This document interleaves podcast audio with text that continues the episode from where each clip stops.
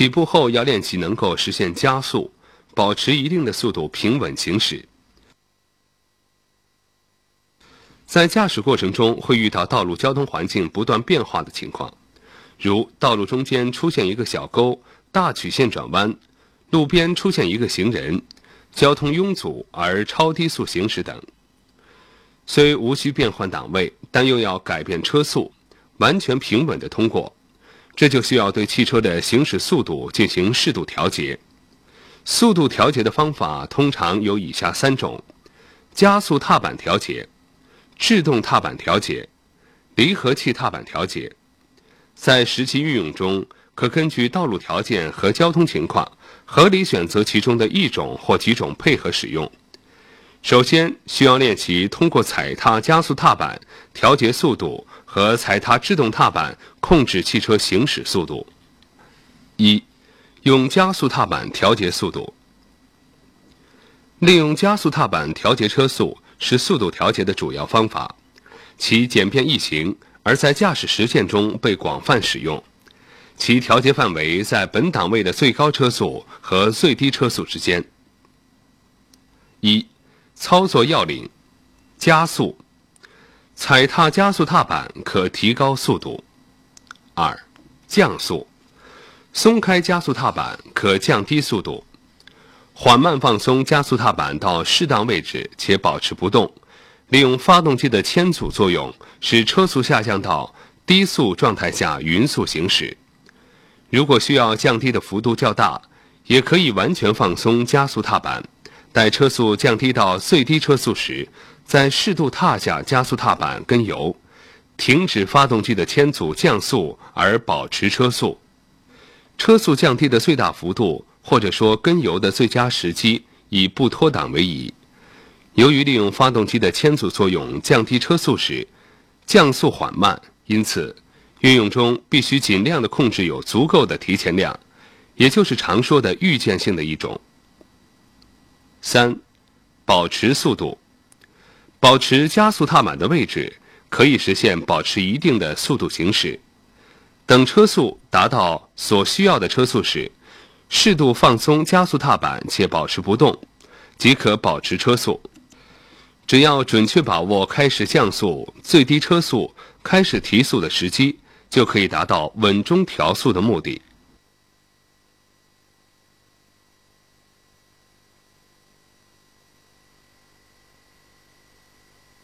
练习标准：熟悉汽车在不同车速情况下加速踏板的变化量对车速变化的影响。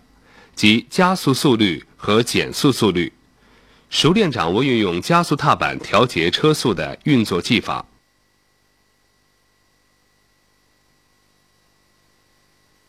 动作要点：车速的判断，各档位车速加速速率和减速速率的把握，开始降速、开始提速的运作时机把握，实现速度平稳变化的方法。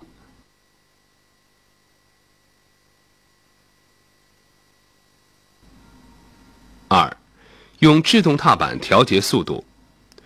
通过松开加速踏板不能充分降低速度时，特别是遇到一些突发情况需要迅速降速时，仅靠放松加速踏板很难达到目的，就需要通过踩踏制动踏板来实现调整速度，强制性的快速降低车速。一，操作要领：放松加速踏板。适度踏下制动踏板后，保持位置，位置的高低可依据降低车速的需要和车速的快慢而定。当车速降低到所需车速后，迅速放松制动踏板，停止制动降速过程，适度跟油保持车速，防止速度持续下降。轻轻踩踏制动踏板，可以实现降低速度。用力踩制动踏板，可以实现迅速降低速度。特别强调，制动踏板调节车速的目的，主要是为了迅速降低行驶车速，因此，在实际操作中不可踩得过急、踩得过多。制动踏板调节车速同样需要预见性，提前控制，少许制动，就可使汽车降速平滑，增加行驶的平稳性。练习标准：熟练掌握踏板幅度、制动力、车速变化的相互关系。动作准确，减速平稳。动作要点：制动降速的程度控制，制动停止的时机把握。三、离合器调节车速的运作技法。离合器踏板调节车速的主要用途在于通过一些复杂交通状况时，利用离合器半联动的滑动摩擦作用，减少汽车惯性反作用发动机的冲击力。在保持发动机的正常工作的前提下，获得各级档位均无法得到的适宜车速，保证汽车平稳行驶。一、操作要领：离合器踏板调节车速，实质是半联动的延伸使用。它的操作方法是间歇的使用半联动驱动汽车。